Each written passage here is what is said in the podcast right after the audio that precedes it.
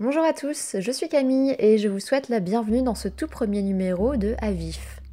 L'objet de ce podcast est très simple et tient en deux mots expérience sociale. En fait, c'est quelque chose qui m'a toujours beaucoup intrigué dans ses fondements, c'est-à-dire qu'une personne ou un groupe de personnes va décider de soumettre des sujets à des tests en rapport avec la société, toujours, pour comprendre, décrypter leurs réactions et en tirer quelque chose. Alors il y a eu beaucoup d'expériences sociales qui ont été menées et qui continuent à l'être. On va retrouver dans les thématiques principales saisir le degré de conformisme, de servilité face à l'autorité, ou alors changer son attitude quand on se sait observé par des millions de téléspectateurs. En bref, voilà tous ces comportements induits par la société afin de mieux comprendre les mécanismes sociétaux auxquels nous réagissons, parfois même sans nous en apercevoir. Et ça, c'est vraiment le but des expériences sociales. Alors dans un vif, on va aborder ensemble les travaux des grands penseurs comme Stanford ou Milgram, mais on va aussi tenter d'élargir la perception à des œuvres telles que des films, de la littérature, de la philosophie, voire même des concepts assez récents et originaux comme la télé-réalité par exemple. Et sans plus tarder, on va commencer avec l'expérience la plus emblématique qui a donné lieu à des films, des remakes, des longs débats. Voici donc l'expérience du Milgram. C'est parti.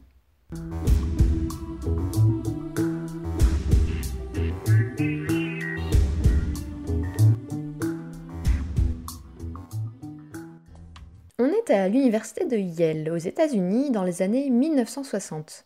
Des scientifiques mènent une étude sur plus de 600 volontaires afin de tester les effets de la punition sur le processus d'apprentissage. En somme, l'étude se pose la question de comment un sujet va pouvoir se souvenir d'une liste de mots si à chaque fois qu'il se trompe, il va recevoir une punition, ce qui est donc l'inverse d'une valorisation par une récompense lorsqu'il a réussi.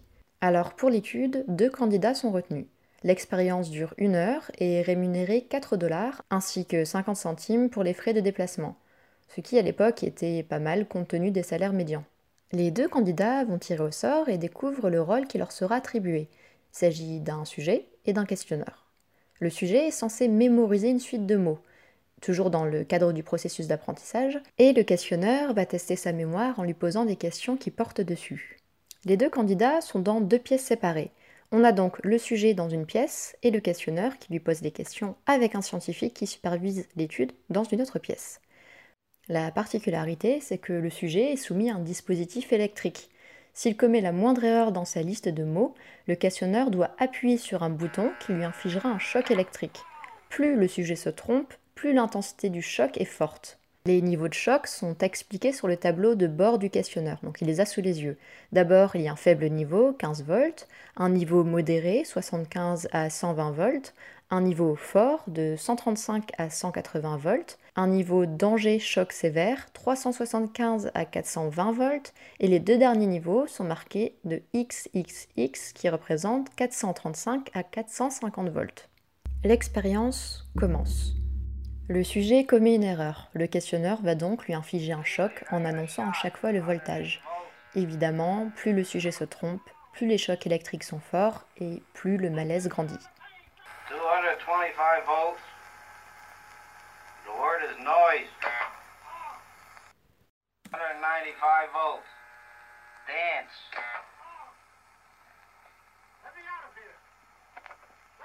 Continue, please. Et puis, lorsqu'arrive 350 volts, une absence de réponse étant perçue comme une erreur, le test continue. Le questionneur pousse le dernier bouton qui délivre 450 volts toujours dans le silence. L'expérience est maintenant terminée. Ce questionneur est un homme ordinaire et pourtant il vient d'assonner des chocs électriques de plus en plus violents à un homme jusqu'à un voltage pouvant être mortel. Et tout cela en connaissance de cause. Cet homme, en fait, fait partie des 62 à 65% de sujets ayant mené l'expérience de Milgram jusqu'à son terme. Parce que vous l'avez sans doute deviné, le questionneur était en réalité le sujet de l'expérience et tous les autres protagonistes des acteurs.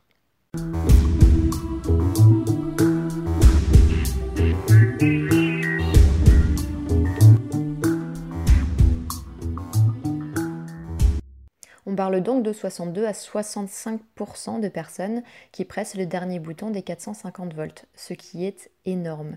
Les résultats finaux, à l'époque, ont créé une véritable vague de choc, parce que personne en fait n'aurait misé sur un chiffre aussi élevé. Les scientifiques avaient compté un pourcentage d'environ 5%, voire moins, et en réalité, le chiffre final était plus de 10 fois supérieur.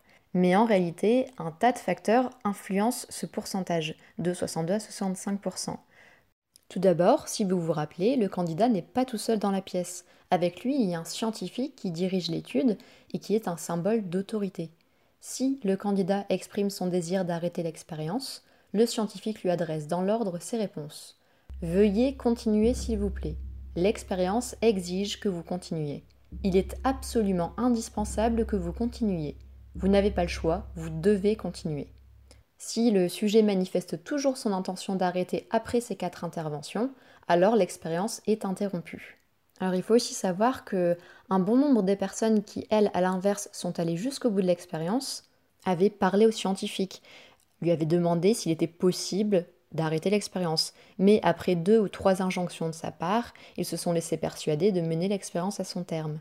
Car oui, les sujets qui ont mené l'expérience de Milgram reconnaissent l'autorité comme telle, ne sont pas des marginaux. Aucun d'entre eux n'est à l'aise avec l'idée de faire du mal à autrui. Mais celui-ci est pris dans un engrenage où on attend de lui une seule chose, qu'il obéisse. Nous-mêmes, en majorité, nous le sommes dans notre éducation, par nos parents, par l'école, nous sommes fortement incités à obéir, parce que si nous n'obéissons pas, nous violons les règles et nous allons droit dans la case prison. L'idée est donc d'être bon, de suivre un chemin légal et de faire en réalité ce qu'on attend de nous, c'est-à-dire de s'insérer avec brio dans la société. Et c'est aussi pour ça qu'il est assez facile de dire Moi, si j'avais été à la place du sujet, jamais je n'aurais envoyé les chocs. Mais en réalité, le sujet a la pression de réussir ce pourquoi il est là. Il subit les insistances répétées du scientifique de l'étude, il a la garantie que tout est sous contrôle, que l'étude prend toute la responsabilité, et lui-même étant payé pour accomplir cette étude, son rôle est très simple, il doit juste appuyer sur un bouton. Alors en somme, l'expérience donne l'impression d'enrober la véritable action qui est d'infliger des chocs électriques à une personne. Si on vous disait fais souffrir un inconnu, enfin j'espère que votre réponse serait non. Mais en l'occurrence, la mise en scène, la pression font que nos valeurs qu'on croyait imprimées sont parfois mises à mal. Et c'est pour ça que ce sont des gens ordinaires qui n'ont jamais fait de mal à une personne auparavant qui se retrouvent à finir l'expérience et envoyer des décharges qui atteignent 450 volts. Voilà ce qu'il en est pour l'expérience de Milligram. À l'issue de celle-ci, les sujets reçoivent un questionnaire et peuvent discuter de ce qu'il s'est passé. Les scientifiques les rassurent également en leur disant qu'il était entouré d'acteurs et que personne n'a été blessé durant l'expérience. Alors ce qui a vraiment émergé dans l'expérience de Milgram, c'est le rôle de l'autorité qui est représenté par le scientifique dans l'expérience. Parce que oui, l'expérience a fait évidemment l'objet de beaucoup de variantes pour vraiment comprendre tous les mécanismes autour. Et ce qui ressort, c'est que quand l'autorité ne se manifeste pas, par exemple une version où le scientifique quitte la pièce, ou alors une version où les ordres sont donnés par un autre pseudo-candidat et non par le scientifique qui incarne l'autorité, eh ben on constate que les réactions ne sont plus du tout les mêmes. Et c'est donc, encore une fois, ce facteur qui sous-titre bel et bien l'expérience de Milgram, la soumission à l'autorité. Alors maintenant qu'on a posé l'expérience ensemble, on va voir les questions qu'elle soulève. C'est parti.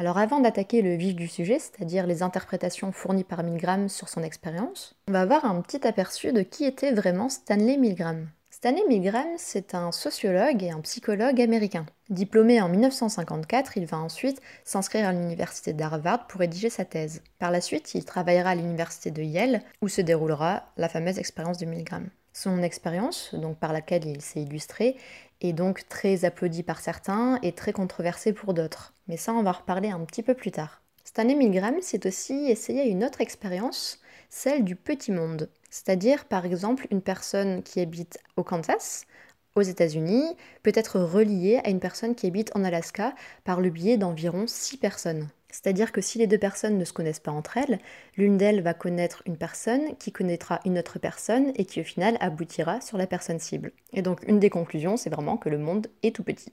Mais revenons à nos moutons à présent avec l'expérience de Milgram sur la soumission à l'autorité.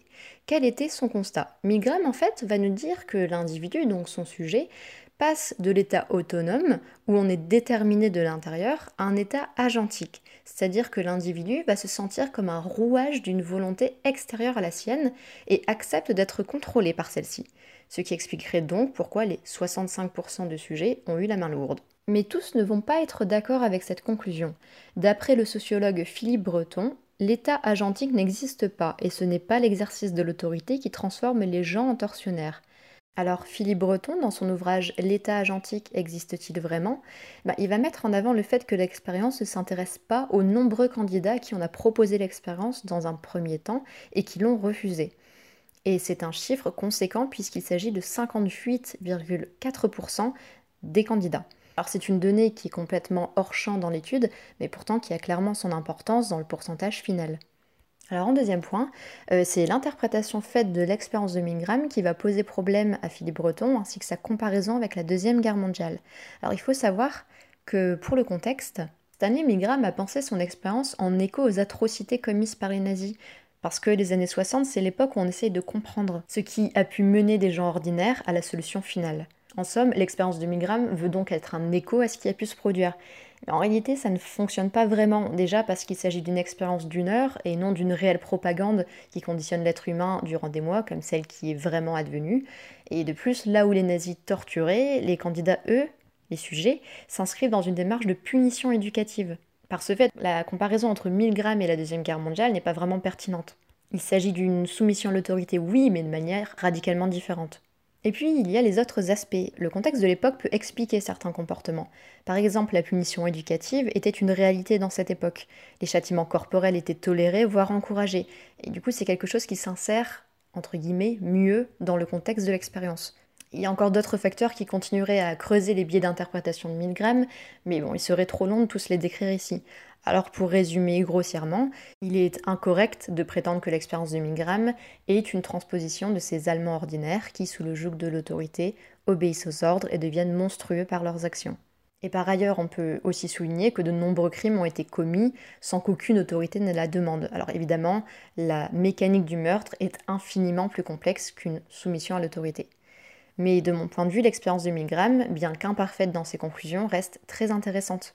Par exemple, avec l'expérience, on a pu balayer certains préjugés qui voyaient le nazisme comme un mouvement qui a pu émerger uniquement du peuple allemand. L'histoire nous a montré que des mouvements aux idéologies génocidaires existaient aux quatre coins du monde, malheureusement.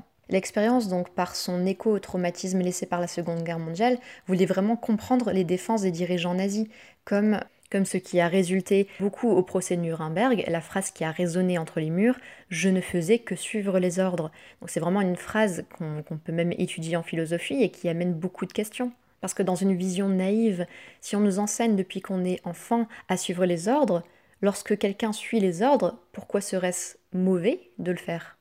Enfin, l'expérience en elle-même, bien sûr qu'elle nous fait peur. On se demande aussi ce qui nous définit. Euh, qui nous sommes nous dans des contextes différents, la personne que nous sommes à l'instant T avec nos valeurs versus la personne différente qu'on serait dans un tout autre contexte. On peut se retrouver à être des étrangers pour nous-mêmes alors que techniquement on est la personne qu'on connaît le mieux ou qu'on pense connaître du moins. Et enfin, on va aller encore un peu plus loin avec ce que disent la philosophie et la télé autour de Migram.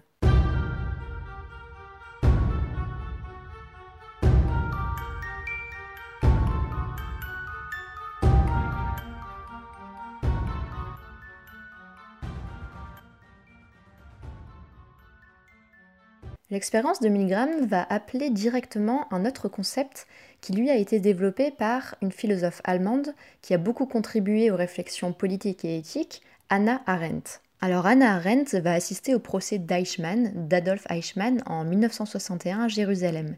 Alors Eichmann, c'est l'artisan, avec des guillemets, de la solution finale. C'est un fonctionnaire nazi qui a organisé la déportation des juifs vers les camps de concentration. C'est lui, en fait, qui a eu en charge tout le processus d'industrialisation de la solution finale. À Eichmann, toujours l'abomination dernière d'avoir condamné même des enfants à la claustration, à la famine, à la maladie, à la folie et à la mort. Eichmann écoute et répond le plus étrange est même qu'il écoute et qu'il réponde. Pensez-y. Qu'est-ce qu'il y a au fond de cet homme? Que peut-on faire d'un Eichmann? Alors quand Anna Arendt assiste au procès d'Eichmann, elle s'attend à voir un monstre et n'a découvert en réalité qu'un individu médiocre, carriériste, somme toute assez banal. À partir de là, elle va donc réfléchir à sa définition du mal. Pour elle, le mal, c'est ni manquement au sentiment intérieur, ni manquement à la loi morale. Le mal concerne une action prise dans un espace public, une action qui en rencontre d'autres et se confronte entre elles. Elle va donc faire émerger l'idée qu'existe une banalité du mal. Dans cette réflexion, on retrouve tous les éléments des sujets de Milgram qui sont allés jusqu'au bout de l'expérience. Parce que malgré leur débat intérieur, malgré la moralité qu'ils ont intégrée dans leur éducation, ils pressent le bouton, tirent le levier, appuient sur la détente, bref, ils décident de faire l'action qui va générer le mal. Et ce ne sont pas des gens viscéralement mauvais comme peuvent être les sadiques, les pervers, les marginaux, qui eux vont tirer plaisir à faire du mal. Non, ce sont des gens ordinaires, peut-être vous, peut-être moi. Et c'est ça qui est effroyable. Ça veut dire que le mal ne naît pas d'individus minoritaires en marge de la société, mais peut naître en fait de tous, grâce, ou plutôt à cause d'une conjugaison de facteurs. Parce que faire du mal en général, c'est quelque chose d'illégal, tandis que dans le cadre de cette expérience, faire du mal est autorisé on va dire aux sujets qui ne sont pas responsables comme s'ils avaient une sorte d'immunité, une sorte de pouvoir. Un pouvoir de faire du mal à autrui mais de ne pas en recevoir en contrepartie. Et en plus d'échapper aux lois. Et donc c'est quelque chose de grisant parce que hors de la réalité. Et ça d'ailleurs ce sera le sujet d'une prochaine émission, notamment avec l'expérience de Stanford. Cette expérience qui met en lumière comment des individus sains d'esprit, dès lors qu'ils jouissent d'un nouveau pouvoir, vont alors dépasser les limites de l'éthique et ne pas hésiter à adopter des comportements sadiques. Mais on avisera de tous ces joyeux sentiments plus tard, et pour le moment, place à la variante sur la télé et sur notre époque actuelle.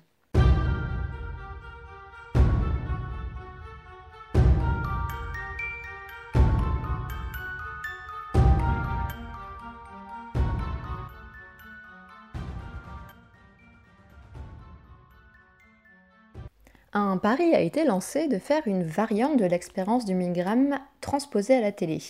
Il s'agit en fait d'une fausse émission appelée Le jeu de la mort. C'est un documentaire franco-suisse coproduit par France Télévisions en 2010. Tout comme l'expérience de Milgram, plusieurs candidats vont être choisis, amenés sur un plateau de télévision où ils devront administrer des chocs électriques à un candidat, dès lors que celui-ci se trompe dans sa liste de mots à mémoriser. Papier craft, papier peint, papier buvard, papier cadeau. 3, 2,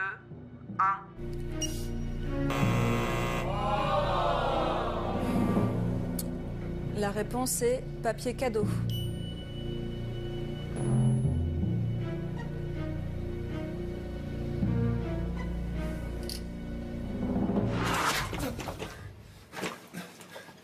Sortez-moi de là S'il vous plaît, je veux plus jouer Cette fois-ci, dans le cadre d'un jeu télévisé, ce ne sont pas 65% des candidats qui vont jusqu'au bout de l'expérience, mais 81%. Encore une fois, beaucoup de facteurs peuvent nous aider à comprendre ce chiffre notamment la pression énorme ressentie par le candidat sur un plateau de télévision, est tout de même beaucoup plus forte que dans l'expérience initiale où il y avait seulement un sujet et un scientifique dans une même pièce fermée. Une autre donnée importante, c'est évidemment le public qui est derrière le candidat. On retrouve aussi plusieurs schémas, notamment l'escalade d'engagement, le fait de s'enfoncer dans le jeu comme s'il était trop tard maintenant pour faire demi-tour. Bref, encore une fois, beaucoup de facteurs. Alors sur le plateau de télévision, euh, le candidat est donc le sujet de l'expérience, la personne qui envoie les chocs électriques. Il est assisté non pas par un scientifique, mais par une animatrice qui évidemment va à nouveau représenter l'autorité. Qu'est-ce qu'on fait On arrête là? Vous devez continuer, c'est la règle. Mais là, je vois qu'il est pas bien, donc. euh, La logique du jeu veut que vous continuez? L'acteur, donc le complice de l'expérience, lui, va être enfermé dans une pièce fermée sur le plateau de télévision. Il va donc simuler les cris de souffrance qui sont en réalité préenregistrés. Je refuse de répondre Alors une des choses qui sont très intéressantes dans cette expérience, c'est vraiment de voir le combat intérieur auquel se livrent les candidats.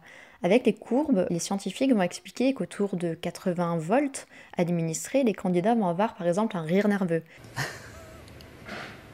Certains vont contourner d'une certaine façon le contrat qui les lie en trichant.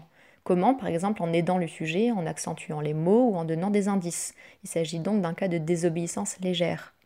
Dans la troisième phase, où les voltages sont plus conséquents, 70% des candidats vont se mettre à nier l'acteur. Ils vont lire les questions à voix haute pour camoufler ces cris de souffrance. De cette façon, ils mettent à distance la souffrance de l'acteur qui les dérange. Et c'est aussi quelque chose qu'on va retrouver chez Milgram avec tics nerveux. Il y a énormément de similitudes là-dessus. Enfin, il va aussi y avoir des candidats qui vont révéler à la toute fin ne jamais y avoir cru lorsqu'on leur explique que tout cela n'était qu'un jeu truqué.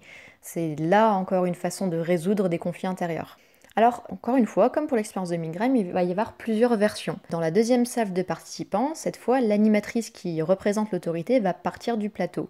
Et cette fois, ce sont 75% des candidats qui vont interrompre l'expérience. Alors cette transposition à la télé est intéressante, mais par contre, l'émission ne parle pas d'une autre donnée, pourtant très importante, le public. Il aurait été intéressant de connaître l'opinion du public, le niveau de malaise, l'empathie également que le public pouvait ressentir face au sujet et au questionneur. Le jeu de la mort ne parle pas non plus des personnes ayant refusé de participer au jeu, comme l'avait soulevé Philippe Breton sujet de Milgram.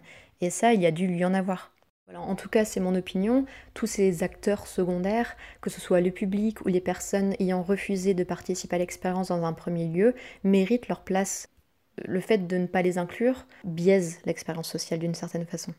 Pour conclure, une réflexion de quatre chercheurs, qui s'appellent Aslam, Reicher, Milliard et McDonald, permet d'y voir encore un peu plus loin. C'est-à-dire qu'à l'origine, l'expérience menée par Milgram était sujette à polémique, comme on en a parlé un petit peu avant. Et l'une de ces nombreuses polémiques portait sur le fait que les sujets de son expérience aient subi des souffrances psychologiques. Et pour se défendre, Milgram assura qu'une très grande majorité était au contraire très contente et soulagée d'avoir servi la science. Selon l'étude relayée par Slate, il est dit que Milgram a rétabli le bien-être des participants en les attirant habilement par l'idée que la science, est quelque chose de si démesurément profitable à l'humanité qu'un dommage collatéral infligé au passage ne pose pas problème. Alors c'est donc une mise en abîme de la soumission dans la soumission que donne à lire cette expérience. Parce que même si les candidats ont interrompu l'expérience et que ceux-ci sont soulagés à l'idée de collaborer à l'étude scientifique, ils restent en tout point obéissants à une institution établie, la science. En somme, une des conclusions potentielles pourrait être que notre liberté ne l'est pas tant.